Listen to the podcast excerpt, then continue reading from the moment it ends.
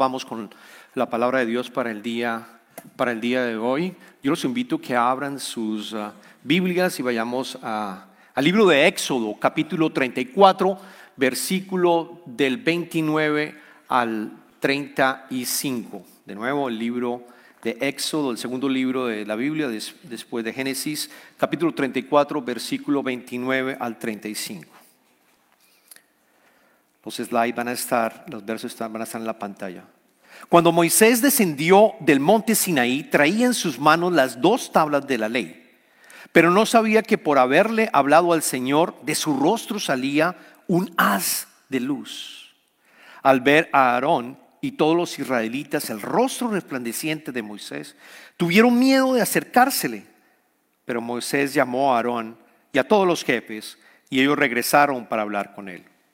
Luego se le acercaron todos los israelitas y Moisés les ordenó acatar todo lo que el Señor le había dicho en el monte Sinaí. En cuanto Moisés terminó de hablar con ellos, se cubrió el rostro con un velo. Siempre que entraba a la presencia del Señor para hablar con él, se quitaba el velo mientras no salía.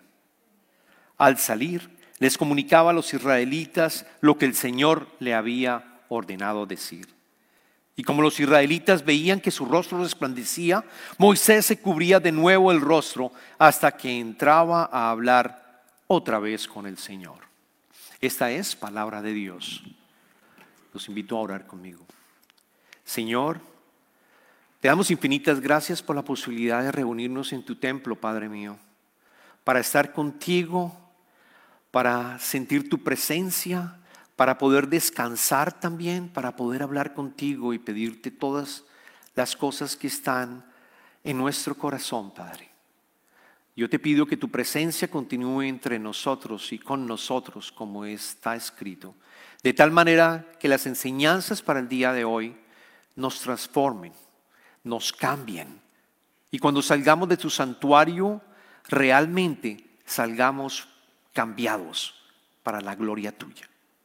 Te pido todo esto, Señor, en el nombre de tu amado Hijo Jesucristo. Y todos decimos, amén, amén. Bueno, continuamos con las series Revelado y hemos venido estudiando del Antiguo Testamento las manifestaciones de la gloria de Dios en el Antiguo Testamento con el pueblo de Israel y particularmente con Moisés. Para hacer un recuento de lo que habíamos visto la semana pasada, Recordemos que eh, la semana pasada tocamos el capítulo 33, cuando Moisés sube al monte de Sinaí para recibir por primera vez las tablas, los diez mandamientos. Recuerden que recibió las tablas, pero cuando regresa, alertado por el mismo Señor que le dice, tu pueblo está adorando otra vez a otros, está adorando a otros dioses, Moisés baja y se encuentra con que el pueblo de Israel estaba adorando a un becerro de oro que había sido hecho usando todas las joyas de todas las personas israelitas. Habían presionado a Aarón, ¿se acuerdan? El hermano de Moisés, para que les construyera este becerro, porque ellos querían tener un Dios al cual adorar. Moisés, recuerden, en rabia rompe las tablas, las rompe y le dice a todos los levitas que eran los sacerdotes, va, tomen sus espadas porque vamos a eliminar a todas las personas que no están con el Señor. Hizo la pregunta, y todos aquellos que no estaban con el Señor fueron eliminados con su espada, con las espadas. Tres mil personas fallecieron, israelitas, en ese momento. Y recordemos qué hizo Moisés. Moisés llegó y tomó una tienda de campaña y dijo, yo voy a orarle al Señor, yo voy a estar en su presencia y le voy a pedir que nos acompañe. Porque eh, Dios, eh, el Señor le había dicho que no los iba a acompañar, que iba a mandar un ángel, porque el pueblo era un pueblo terco. Así que él coloca la tienda de campaña y se queda allí hasta cuando se manifieste la gloria. Y aprendimos la semana pasada que llegaba una nube que se posaba en la tienda de campaña y bajaba cuando Moisés entraba a la tienda de campaña. Y él podía tener una comunicación cercana, cara a cara prácticamente, como dicen las escrituras. Y le pidió Moisés tres cosas, recuerden. Le, pidió primero que Dios y el Señor los lo acompañara a él. Porque él había dicho, los voy a mandar un ángel. Él le dice, no, deseamos, deseo que me acompañes. Segundo, deseo que acompañes al pueblo de Dios también. No solamente a mí, sino también al pueblo de Dios. Y tercero, yo quiero que me muestres tu gloria. Yo quiero que me muestres tu cara. El Señor cumple con las dos primeras. Le dice, sí, voy a ir contigo y te voy a dar descanso. La segunda, sí, voy a ir con el pueblo y ese pueblo va a ser mi pueblo y, yo voy a ser el pueblo de ellos. Pero la tercera, demostrarle su gloria, le dijo, nadie puede verme cara a cara porque moriría. En el Antiguo Testamento es claro que la divinidad de Dios es tan fuerte que no hay ser humano que pueda llegar a estar al frente de Él. No podemos, nos morimos inmediatamente, no podemos estar en presencia de Él cara a cara, precisamente por su divinidad. En el Nuevo Testamento, y vamos a ver a través de las series, que eso cambia. Pero en el Antiguo Testamento era así, era así. No podemos estar en su presencia. Así que le dice a Moisés, te voy a mostrar, voy a pasar y te voy a, te voy a, te voy a, cuando subas al monte nuevamente, cuando pases, voy a colocar mi mano sobre ti, no me vas a poder ver, sino solamente cuando yo esté pasando. Voy a retirar mi mano y vas a poder verme en la espalda. Y aprendimos la semana pasada lo importante que es estar en la presencia de Dios, buscar la presencia de Dios, estar con Él íntimamente, de tal manera que podamos tener una relación y una conversación con Él. Que lo vemos claramente después con la llegada de Jesucristo que Jesucristo nos permite tener esa comunicación y esa relación íntima. Y Moisés lo entendía, entendía que era necesario. Por eso, por eso tomó la tienda de campaña y estuvo con él todo el tiempo. Y logró cosas tan importantes como que Dios dijera sí a sus dos peticiones, prácticamente a sus tres peticiones. Porque después entonces, ¿qué pasa? Vemos en el capítulo siguiente que Moisés invita nuevamente, Dios, el Señor invita nuevamente a Moisés, perdón, a que vuelva a subir al monte y él vuelva a subir al monte para entregarle las tablas que había roto nuevamente.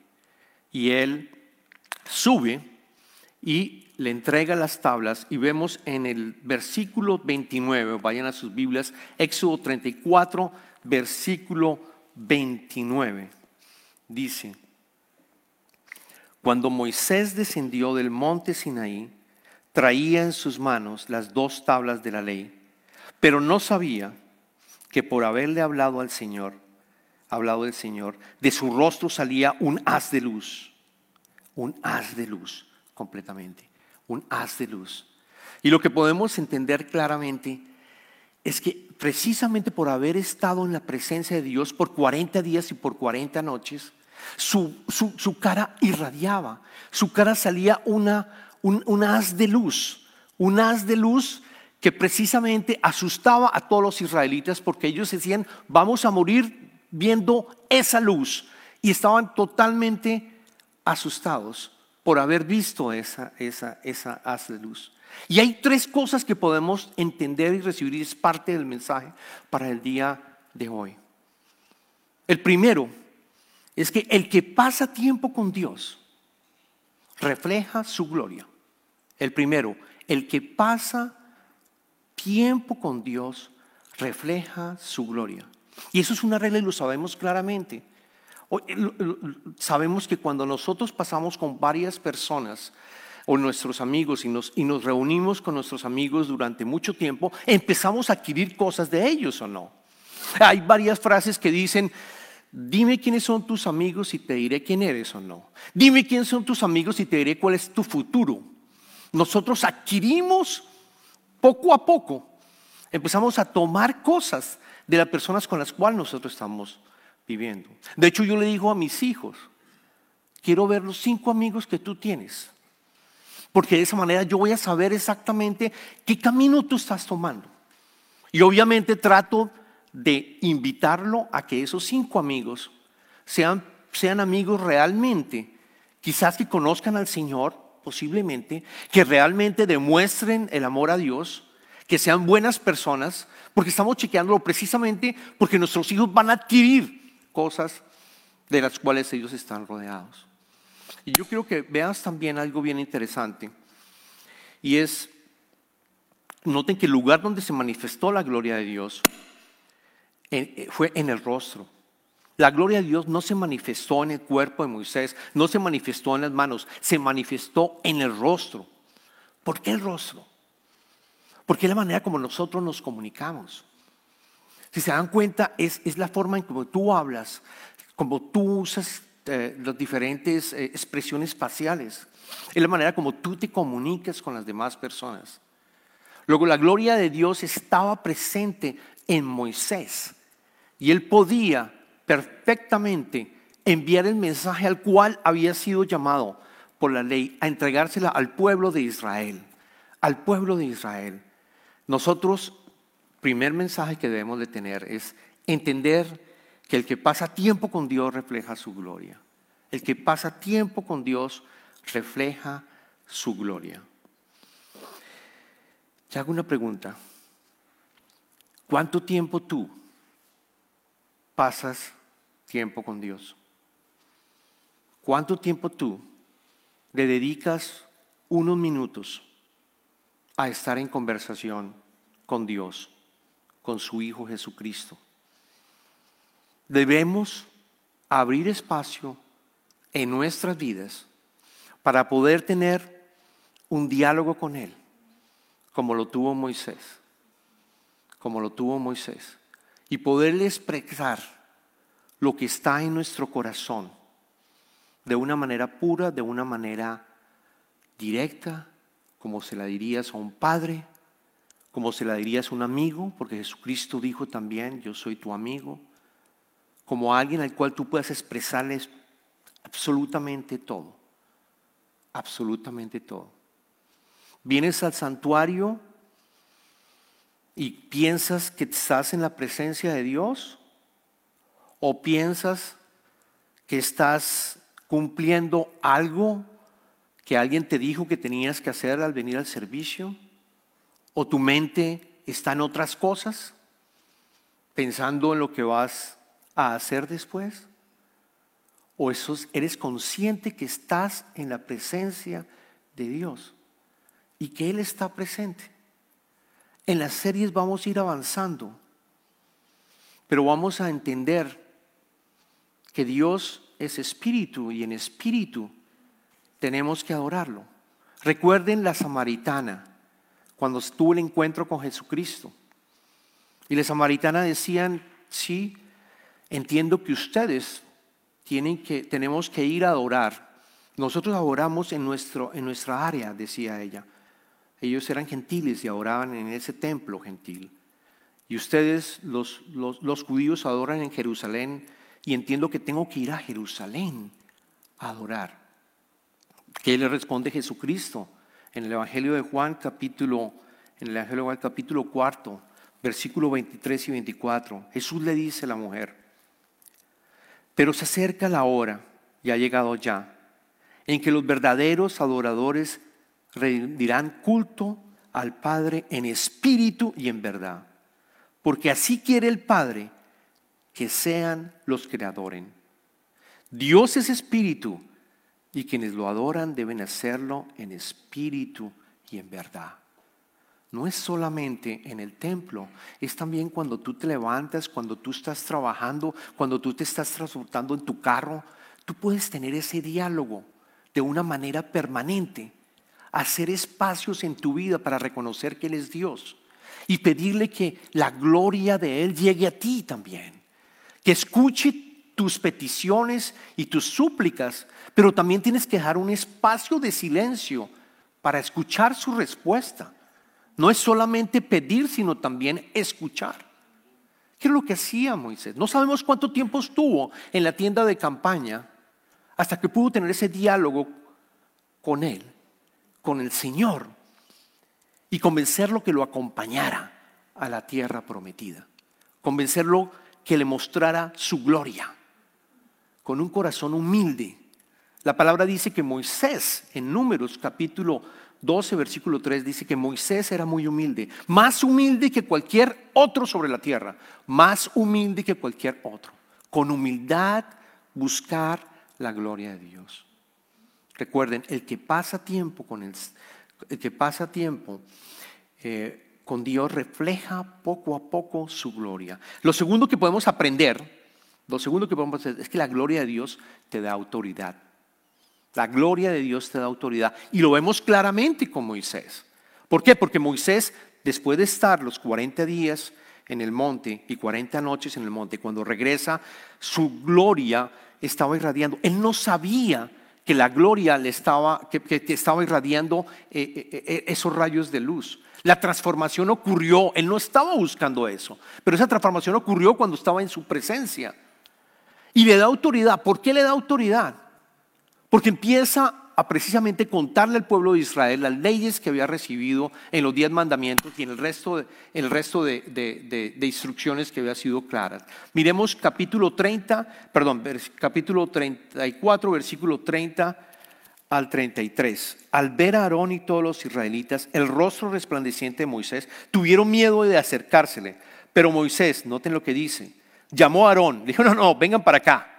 ¿A qué están yendo? ¿Por qué se están yendo? Vengan para acá. Y a todos los jefes, y ellos regresaron para hablar con él. Luego se le acercaron todos los israelitas y Moisés les ordenó acatar todo lo que el Señor le había dicho en el monte Sinaí.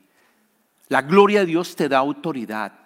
Te da autoridad para poder, a Moisés, para poder transmitir lo que Dios le había dicho. Y te da autoridad también a ti. Cuando tú tienes tiempo con el Señor, cuando tú estás con Él íntimamente, cuando tú recibes sus enseñanzas, tienes autoridad. Como esposo o como esposa para hablarle a tu pareja. Como padre a tus hijos. Como una persona que de pronto necesita una ayuda y necesita un mensaje de alivio Tú tienes la autoridad de poderle decir, porque tú tienes, empiezas a reflejar la gloria y empieza el Espíritu Santo a actuar en ti. Y eres con capacidad de poderle dar un mensaje a alguien que está desesperado.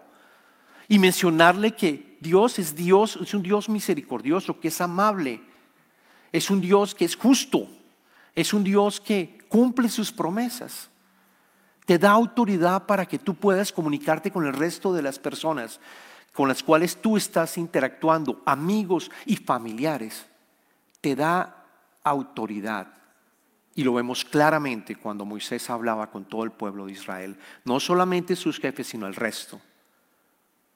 Y por último, la gloria de Dios debe ser utilizada con cautela. Debe ser utilizada con cautela. Y es lo que Moisés de cierta manera se daba cuenta.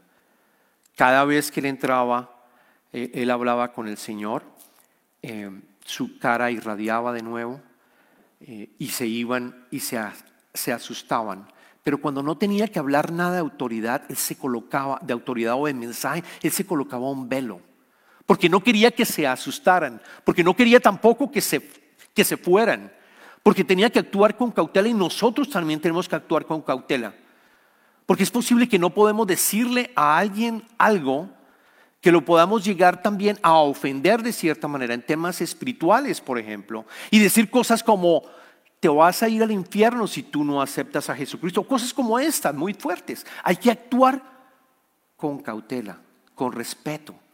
La gloria de Dios, adicionalmente, espanta a las personas porque demostramos el pecado de cierta manera, cuando tú hablas con propiedad y tú estás hablando en nombre del Señor, la otra persona siente que está menor, está en una situación más complicada que lo que tú quizás estás diciendo y se va a sentir mal, se va quizás a apartar, va a, espantar a las personas.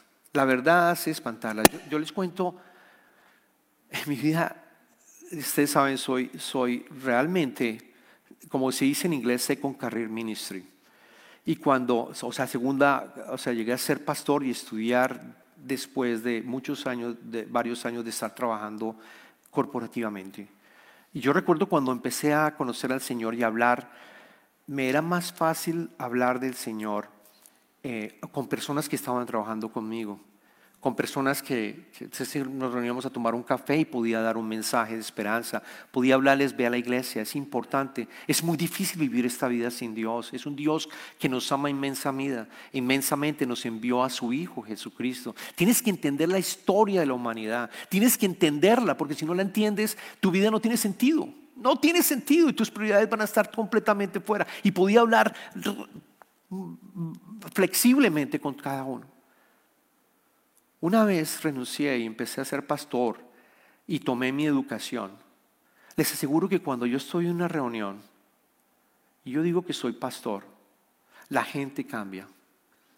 La gente empieza a decir, ups, no, no, eh, no, no voy a tener esa conversación más con, con él. Y, la gloria de Dios de cierta manera se refleja, aún que no he dicho ninguna palabra, sencillamente dije que era pastor de una iglesia metodista eh, eh, en los Woodlands. Pero es la misma gloria de Dios de cierta manera que ya está diciendo a, la otra persona, uy, va a hablar de temas espirituales, va a tratar de convencerme, va a tratar de no sé qué hacer, pero, pero, pero yo me alejo, yo me retiro. Y, tenemos que actuar con cautela, tenemos que actuar con cautela cuando contamos el Evangelio, pero tengan la certeza que la gloria de Dios está haciéndose reflejada en el rostro de cada uno de ustedes, en sus familias, en sus matrimonios, con sus amigos, con sus familiares. Y actuar con cautela cuando toque hacerlo. El que pasa tiempo con Dios refleja su gloria. La gloria de Dios te da autoridad. La gloria de Dios debe usarse con cautela.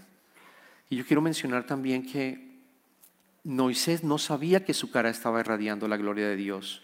Esa transformación que ocurre con nosotros cuando estamos con Él es natural, es natural. Y tú empiezas cuando aceptas a Jesucristo, después de que te arrepientas realmente de cambiar la manera como estás viviendo, te vas a dar cuenta que la transformación es poco a poco, es natural, y empiezas a hacer cosas en tu vida que Jesucristo haría si Él las hiciera en tu nombre. Mejor dicho, Él empieza a actuar en tu vida y tú empiezas a reflejar a Jesucristo en tu vida. Y esa, ese es el llamado. A eso en verdad vinimos a este mundo. A poder reflejar su gloria, a ser revolucionarios en nuestros países en Latinoamérica tenemos muchos revolucionarios. Colombia, Venezuela, Chile, en todas partes hay revolucionarios. ¿Saben qué? La mejor manera de ser revolucionarios es reflejar la gloria de Dios. Es reflejar la gloria de Dios. Es casarse, es tener hijos, es poder amar a los hijos, es poder ayudar a tu hermano, es poder ayudar a los demás. Es la mejor revolución que tú puedas tener en esta vida. Y es lo que te invita Jesucristo una vez tú lo aceptes en tu corazón. Oremos. Oh Dios, te damos infinitas gracias por la vida Primero por la vida de Moisés, Señor, de mostrarnos lo humilde que Él fue y lo poderoso que llegó a cabo a través del pueblo de Israel, Señor. De lograr mover todo un pueblo en un proceso de transformación y de avivamiento y llevarlos a la tierra prometida, Señor. Nunca los abandonó. Nunca Él buscó la gloria para Él, él reflejó la gloria de Dios en los demás, pero nunca buscó su gloria, ni cuando se encontró con, los, con el faraón, ni cuando tuvo todas las interacciones con el pueblo de Israel. No, al contrario, él quería que la gloria de Dios obrara en su pueblo. Y yo te pido, Señor, que podamos hacer lo mismo. Tener tiempo con el Señor de tal manera, contigo, de tal manera que, podamos reflejar tu gloria que, que podamos transformarnos poco a poco y poder de esa manera revolucionar en amor nuestras familias, nuestra comunidad, nuestros países, Padre. Ayúdanos con el poder de tu Espíritu Santo para que eso sea así en nuestras vidas. Te pedimos esto, Señor, en el nombre de tu amado Hijo Jesucristo.